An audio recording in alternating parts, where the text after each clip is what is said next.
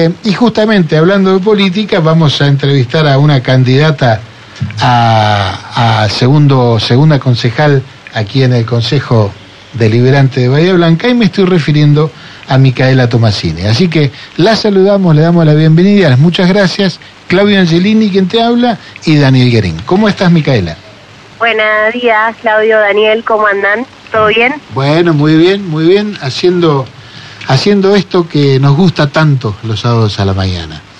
Bueno, y en, tu carácter de, candidata, eh, querríamos que en principio nos, nos sintetices un poco qué expectativas, qué perspectivas tenés, tanto en, vos en lo personal como el espacio de lo que viene. Bueno, nosotros estamos caminando con, con Fede Subieles hace, hace mucho tiempo ya. Eh, sabemos que él se viene preparando mucho, ha hecho un gran equipo eh, y más de 200 propuestas para, para Bahía Blanca. Eh, así que bueno, venimos en ese camino de trabajo, de estar eh, día a día en los barrios, con vecinos y vecinas. Yo en este momento estoy en una jornada solidaria, por ahí por si se escucha mal. Em, y bueno, nada, digamos, venimos trabajando eh, para mejorar un poco la, la bahía, que, que, la verdad que nos duele porque es una ciudad muy desigual, eh, con ciudadanos de primera y ciudadanos de segunda, y bueno, la realidad es que en ese camino venimos trabajando y esperamos que la, la, victoria de Fede nos lleve a, una gestión en el Consejo también que, vaya en consonancia con, la dinámica de la gestión municipal.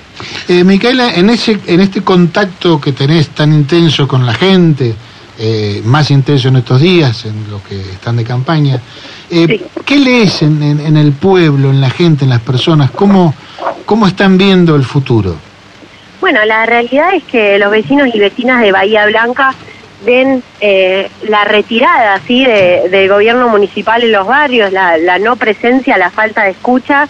Y en ese sentido cuando nos juntamos con vecinos y vecinas nos plantean todas cosas que nosotros decimos siempre, eh, no hay nada loco ni extraordinario, digamos, el vecino y la vecina tiene problemas con la calle, con la unidad sanitaria y eh, distintos temas que tienen que ver con su cotidianidad, que tienen que ver con la falta de gestión, ¿no?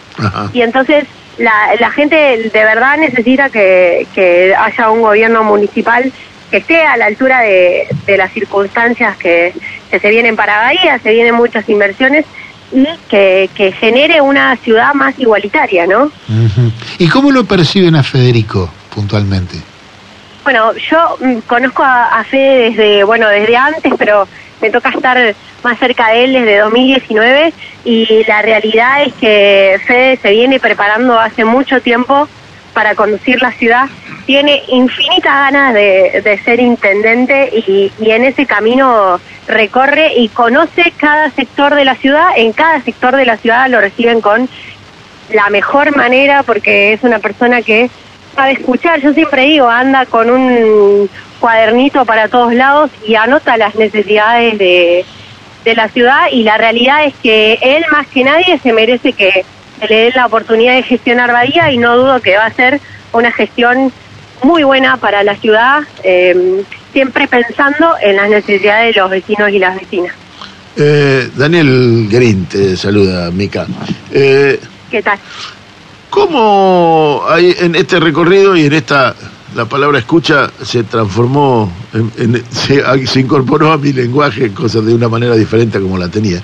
en esa escucha, ¿qué podría, de esas necesidades y ese objeto de, de, esa falta de gestión, qué fue lo que más te impactó de lo que viste o y, y o cuál es un poco el denominador común en los distintos barrios de esa falta de gestión que podrías transmitirnos? Bueno, el denominador común que escuchamos en, en todos los lugares a donde vamos es el tema de las calles. La realidad es que Bahía tiene un 55% de calles de tierra y hay muchos vecinos y vecinas que te dicen, yo ni siquiera quiero que lo asfalten, quiero que pase la máquina. Hay calles que son intransitables y hace un tiempo venimos trabajando eso que el tema de las calles es muy importante porque desencadena otros problemas de los vecinos y vecinas en cuanto a la accesibilidad. bueno, de ambulancias, los colectivos cambian su recorrido, eh, no llega un taxi, digamos, se genera otro tipo de, problemas a partir de que su calle esté intransitable. Entonces, eso es como el, lo que más escuchamos cuando vamos a hablar con vecinos y vecinas.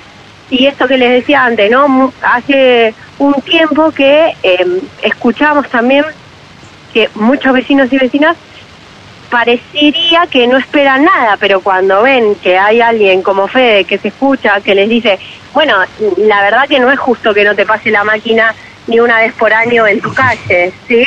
Eh, y ahí empieza como a despertarse algo de esperanza o de ver que se puede gestionar, ¿sí? Para mí lo peor que puede pasar es que la gente piense esto que, que decimos nosotros, ¿no? Que todos los políticos eh, perdón, que dice la gente, ¿no? Que todos los políticos son iguales y ble, ble, ble, ble, ¿no? Ese, ese sentido de que la política no sirve para nada es lo peor que nos puede pasar como sociedad. Ni, ni dudarlo. Y, y esto lo está haciendo referencia a calles de tierra, estamos hablando de Sí. la periferia y de no tan periferia. Eh, no, no, la mitad de las calles de Bahía. Claro, la mitad de las calles de Bahía. Sí, yo por tres laborales ando en una camioneta y la verdad que a veces digo, esto está intransitable y ando en una camioneta de rodado alto. Tal cual, no, no, es intransitable. Sí. Este, voy, eh, eh, ¿cómo ve o cómo se ve la falta de gestión, eh, si es que si es que ocurre, en, en- ya en barrios que tengan no la necesidad, que el asfalto lo tengan garantizado, el macrocentro y más allá del macrocentro o, o barrios ya poblados y urbanizados con, con esas necesidades satisfechas. ¿Se ve también en falta de gestión allí? ¿Percibe eso la ciudad? Sí, se ve como una ausencia del Estado municipal. Ahí, tal vez en esos barrios vos tenés otro tipo de reclamos que tengan más que ver con infraestructura, con arreglo de plazas, ¿sí? Con que la salita médica funcione bien. Y en realidad eh, los, los reclamos son bastante transversales, a pesar de, bueno, la realidad es que nadie escucha al vecino y la vecina, que se desarticula mucho de los reclamos. Nosotros siempre decimos que las sociedades de fomento tienen que ser el núcleo donde el vecino o la vecina pueda ir, eh, eh, puedan organizarse, puedan pensar qué es lo que necesitan para su barrio. Y bueno, eh, muchas veces desde esta gestión municipal se tiende a desarticularlas o a, o a generar, digamos, como esta, mm, esta dinámica que, la verdad que no, no le sirve a nadie, ¿no? Porque el vecino o la vecina tiene su necesidad, se tiene que organizar y, y Fede siempre dice esto, ¿no? Yo quiero que el último escritorio de la gestión municipal sea en la sociedad de fomento. Nada menos. En otra época, y, y ya para entrar a salir, eh, en, ot- en otra época existían charlas o debates de los candidatos a concejales de primero, segundo, tercer lugar en, en sociedades de fomento, en clubes de barrio, en- organizados por clubes de barrio, por sociedades de fomento, por centros de Mira. estudiantes. Esto no está ocurriendo en este momento, no, no, no tenés contacto, no hay debate con otros candidatos de, otras, de otros partidos a los puestos como el que vos estás aspirando. No Bueno, existe. nosotros tuvimos una instancia en White con Álvaro, ¿sí? De la que participó Álvaro porque eran candidatos, digamos, él, él- él es el primer candidato a concejal. Sí, Em, en White, que lo organizaron las tres escuelas secundarias de White, junto con el hospitalito de allá, y la verdad que estuvo buenísimo porque, nada, sirvió para, nada, no fue un debate, si se quiere, pero sí una presentación de las ideas de cada plataforma política, de propuestas, de hablar con pibes y pibas, así que bueno, ya tuvimos esa instancia que estuvo muy buena, eh, y creo que van a intentar repetirla. Ah, exi- existió esa. Me- Sí. eh, y allí, en, en los otros contendientes, vamos a llamarlos de esta manera, eh, Sí. ¿se presentaron propuestas, existieron propuestas o hubo una propuestas locales con intención de localidad o hubo un, un patear la discusión a temas nacionales? Y en general, digamos, los espacios políticos con los que nos toca competir llevan la discusión a, a cuestiones globales, nacionales, macroeconómicas, eh, y nosotros estamos, como, como les decía, eh, con más de 200 propuestas.